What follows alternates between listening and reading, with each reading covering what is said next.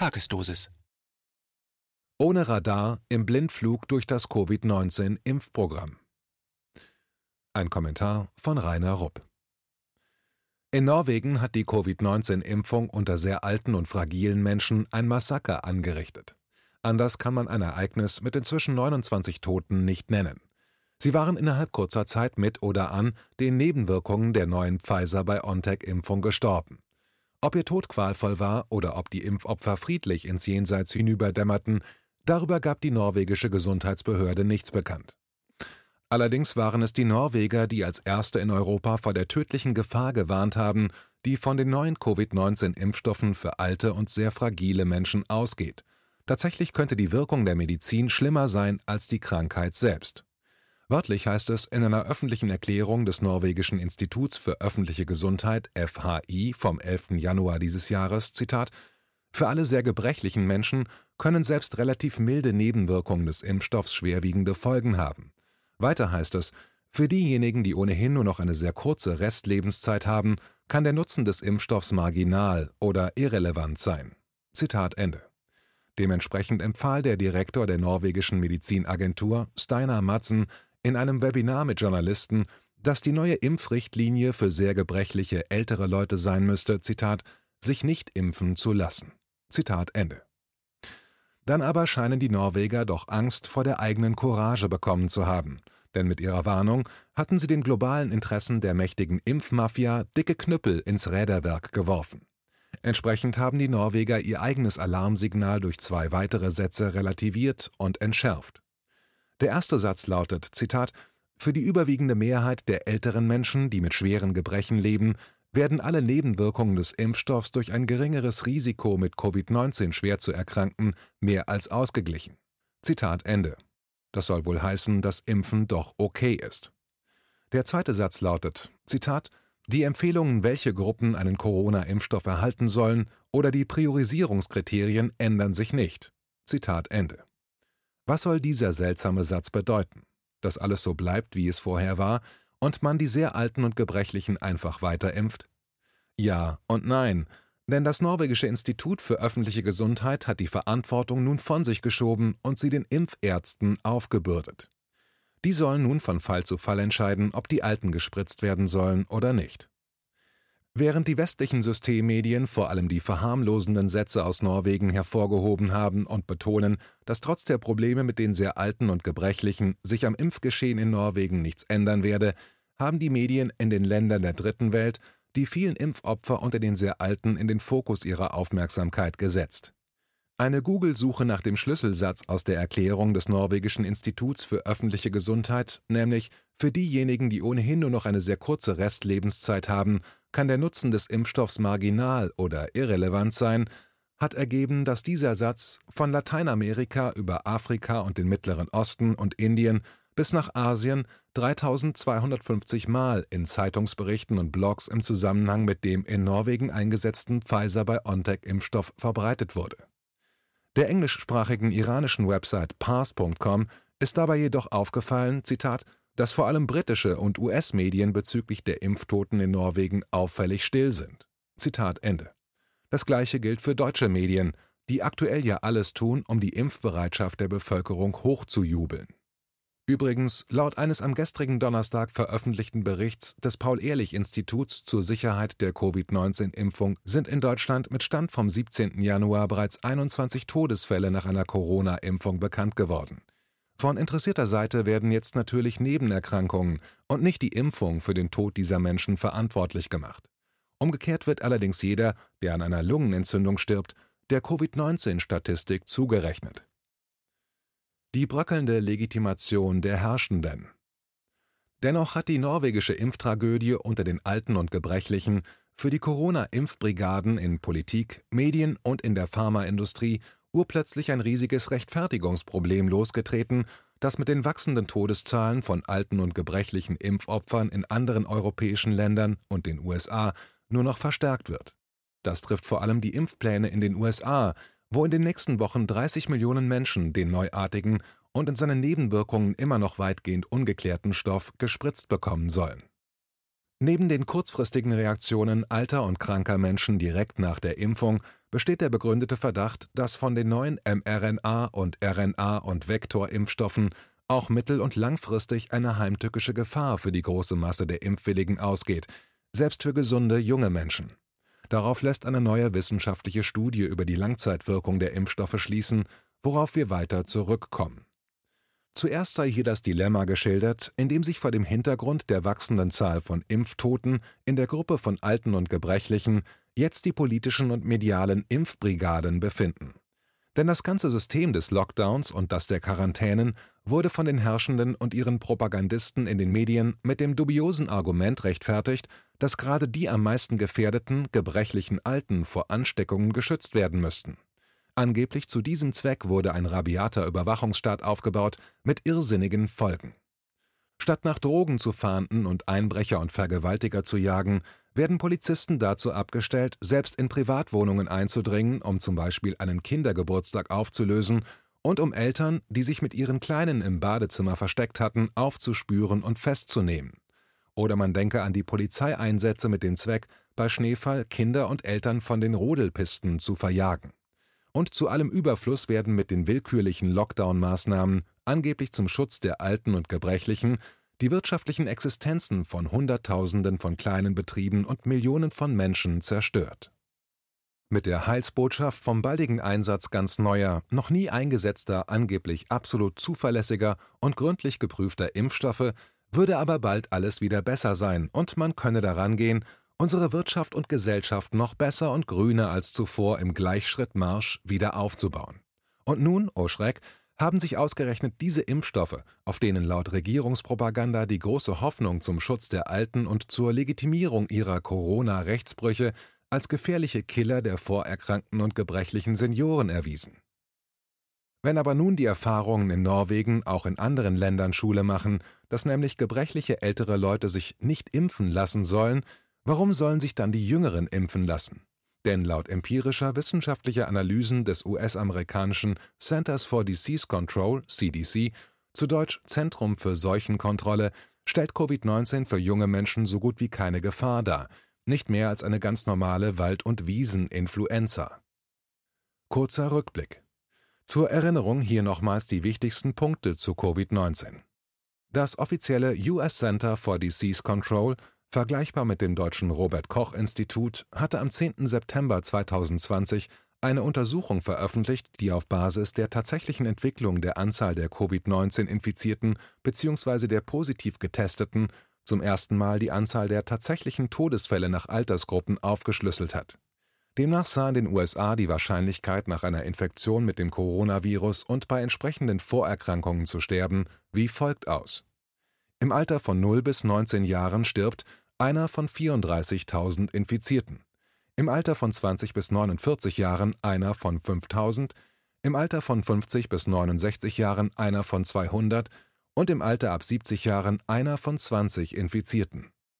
Statt wie oben die Sterblichkeitswahrscheinlichkeit darzustellen, kann man auf Basis derselben Daten die Überlebenschancen nach einer Ansteckung wie folgt darstellen. Altersgruppe 0 bis 19 99,997 Prozent 20 bis 49 99,98 Prozent, 50 bis 69 99,5 Prozent, 70 plus 94,6 Prozent. Zudem hatte das Nationale Zentrum für Gesundheitsstatistik der USA National Center for Health Statistics NCHS am 26. August letzten Jahres eine Untersuchung der Nebenerkrankungen auf der Basis der damals 200.000 Toten der USA verfasst die angeblich an Corona verstorben waren. Demnach sind nur bei 6 Prozent der 200.000 als Covid-19 deklarierten Todesfälle als einzige Ursache Covid-19 festgestellt worden. Bei den übrigen 94 Prozent der als Covid-19 registrierten Todesfälle gab es im Durchschnitt 2,6 zusätzliche schwere Erkrankungen wie chronische Lungenerkrankungen, schwerer Bluthochdruck und vor allem Grippeerkrankungen, die neben Corona den Tod verursacht hatten. Das heißt also, dass in den USA nur 12.000 Menschen, 6 Prozent von 200.000, an Corona und an nichts anderem verstorben sind. Beim großen Rest der 188.000 Toten waren im Durchschnitt zwei bis drei andere lebensgefährliche Krankheiten zusätzlich festgestellt worden. Vor dem Hintergrund dieses Sachverhalts stellt sich natürlich die Frage, warum sich der allergrößte Teil der Bevölkerung, also die unter 70, überhaupt impfen lassen soll, wenn von der Impfung der sehr Alten und Gebrechlichen abgeraten wird. Bei den Jüngeren sind die Überlebenschancen so groß, dass der Nutzen, nämlich die Aussicht auf einen günstigen Covid-19-Krankheitsverlauf, die Kosten einer Impfung, nämlich das unbekannte Langzeitrisiko des Impfstoffs, kaum oder gar nicht aufwiegen denn was aus der gesammelten wissenschaftlichen Literatur über die möglichen Langzeitfolgen der neuen Impfstoffe bisher bekannt ist, ist alles andere als vertrauenserweckend. Als einziges Argument für die Impfung der Jüngeren könnte man noch vorbringen, dass dadurch die Gefahr der Ansteckung der besonders gefährdeten Alten verringert würde. Aber diese Behauptung stimmt nicht, denn auch die Impfbefürworter mussten eingestehen, dass niemand weiß, ob gegen Corona Geimpfte weiterhin andere mit dem Virus anstecken können oder nicht. Deshalb gilt aktuell die offizielle Weisung, dass auch Geimpfte weiterhin Maske tragen müssen. Das Beste, was man unter diesen Bedingungen für die Alten und Gebrechlichen tun könnte, wäre natürlich unter fachlicher Aufsicht deren körpereigene Immunkräfte zu stärken, das heißt durch das richtige Obst, durch entsprechendes Gemüse und Nahrungsergänzungsmittel. Das hat jetzt ein chinesischer Wissenschaftler den Norwegern empfohlen. Warum ist man bei uns, im angeblich so fortschrittlichen Westen, noch nicht darauf gekommen? Das wäre weitaus billiger und gesünder als ein Lockdown. Das mangelnde Interesse an dieser Methode hängt womöglich damit zusammen, dass daran die mächtige Pharmaindustrie keine Milliardenprofite machen und ihre Corona-Politiker sich nicht als Krisenmanager profilieren können. Kommen wir nun zu den wissenschaftlichen Berichten über potenzielle Langzeitfolgen der neuartigen Covid-19-Impfstoffe, die leider von Politikern und ihren beratenden Experten, den Pharmalobbyisten und deren Prostituierten bisher ignoriert worden sind. Ob das aus Nachlässigkeit oder in gutem Glauben geschah, um unnötige Panik in der Bevölkerung zu vermeiden, oder in verbrecherischer Absicht zwecks Profitmaximierung oder zwecks Legitimierung der staatlichen Eingriffe in die Grundrechte der Bürger zur Schaffung eines Polizeistaates, vor dem Hintergrund der seit Oktober 2019 sich wieder zuspitzenden Finanz- und Bankenkrise ist nicht eindeutig klar. Das soll jeder selbst beurteilen, indem man die Augen aufhält und alles hinterfragt, erst recht, wenn jemand kommt und sagt, vertraut uns, wir kommen von der Regierung. ADE als wahrscheinliche Langzeitfolgen der neuen Impfstoffe gegen Covid-19. Nun zu dem besonderen Problem, das Impfstoffe gegen Corona produzieren können, nämlich das Problem der immunverstärkenden Antikörper, Antibody Dependent Enhancement ADE, das bei Coronaviren von besonderer Bedeutung ist. In einer Abhandlung über Corona und die unterschiedlichen Impfmethoden vom Ende August 2020 heißt es unter anderem, dass es sieben bekannte Arten von Coronaviren gibt, die am Menschen Erkrankungen auslösen können. Diese reichen von leichten respiratorischen Infektionen wie Erkältungen oder grippalen Infekten bis hin zu schweren akuten Atemwegserkrankungen wie SARS oder MERS. Auch SARS-CoV-2, der Virus, der Covid-19 verursacht, ist einer der sieben bekannten Coronaviren. Dieser löst jedoch Symptome in einer sehr großen Bandbreite aus. Während es bei SARS-CoV-2 hauptsächlich milde oder sogar asymptomatische Verläufe gibt, kommt es auch zu Fällen, in denen Patienten intensivmedizinisch betreut und beatmet werden müssen. Für einen Teil der Patienten, meist mit schweren Nebenerkrankungen, kann Covid-19 auch tödliche Folgen haben. Eines hatten jedoch alle Coronaviren vor dem aktuellen SARS-CoV-2 gemeinsam. Bis in die jüngste Zeit hatte noch kein Impfstoffkandidat die klinische Zulassung geschafft. Dafür gab es mehrere Gründe, die uns auch bei der aktuellen Beteuerung, dass die Impfung sicher sei, zu denken geben sollte. Warum bis vor kurzem Impfstoffe gegen Coronaviren die Zulassung nicht geschafft haben? Obwohl in der Vergangenheit vor allem für SARS und MERS intensiv nach einem Impfstoff geforscht worden war, war es trotz klinischer Studien nie zu einer Zulassung gekommen. Vordergründig war bei SARS als Begründung dafür vor allem fehlender Bedarf genannt worden, da es nach 2004 keine gemeldeten Neuinfektionen mehr gab. Bei MERS wurde angeblich das Fehlen kostengünstiger Tiermodelle und mangelnde Investitionsbereitschaft als Grund angegeben. Aber Anfang des Jahres 2019, also lange vor dem Ausbruch der aktuellen Corona-Pandemie, war eine umfassende Studie zum ADE-Phänomen Antibody Dependent Enhancement bei Coronaviren veröffentlicht worden, die ein anderes Licht auf die Gründe für die stockende Impfstoffentwicklung gegen Coronaviren geworfen hat. Hier folgt ein längeres Zitat aus der oben angeführten Abhandlung. ADE, immunverstärkende Antikörper, sind ein komplexes und gefährliches medizinisches Geschehen. Immunverstärkende Antikörper werden bei wiederholtem Viruskontakt vom Immunsystem gebildet. Diese fördern jedoch die Virusaufnahme in menschliche Zellen, anstelle dieses zu inaktivieren. Dadurch wird die Infektion um ein Vielfaches verstärkt.